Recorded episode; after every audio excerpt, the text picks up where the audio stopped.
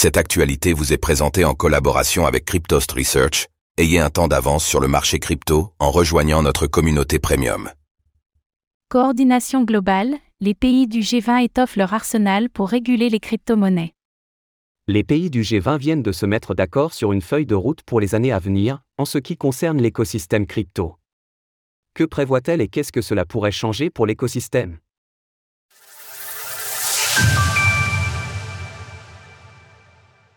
Le G20 compte réguler largement le secteur des crypto-monnaies. Nous vous l'expliquions le mois dernier, les pays du G20 ont commencé à appeler à une régulation rapide et globale des crypto-monnaies. Lors de leur réunion de ce mois, qui a eu lieu à Marrakech au Maroc, ils ont étoffé les axes à suivre. Ils ont ainsi adopté une feuille de route qui dessinera les grands axes des politiques de régulation à venir. Nous appelons à une implémentation rapide et coordonnée de la feuille de route du G20, y compris les implémentations des cadres réglementaires. Que prévoit alors cette feuille de route? Les pays signataires ont souligné plusieurs axes. Tout d'abord, l'allongement de la portée d'action des pays, avec des mesures applicables au-delà des pays du G20.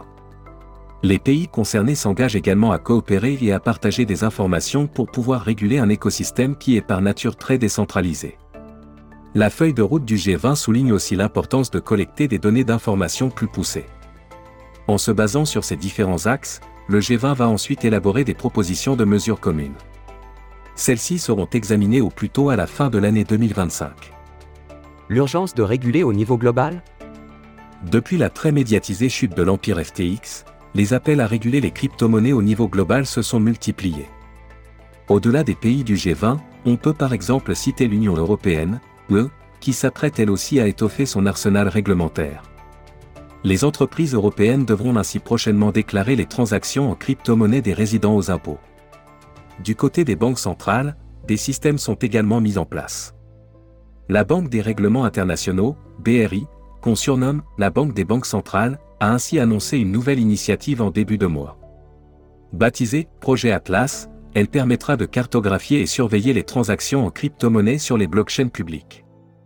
À l'international, le mot d'ordre est donc la coordination. Les initiatives des pays ont en effet été jusque-là très hétéroclites. La réglementation du secteur est donc en train de s'organiser à un niveau plus global. Retrouvez toutes les actualités crypto sur le site cryptost.fr.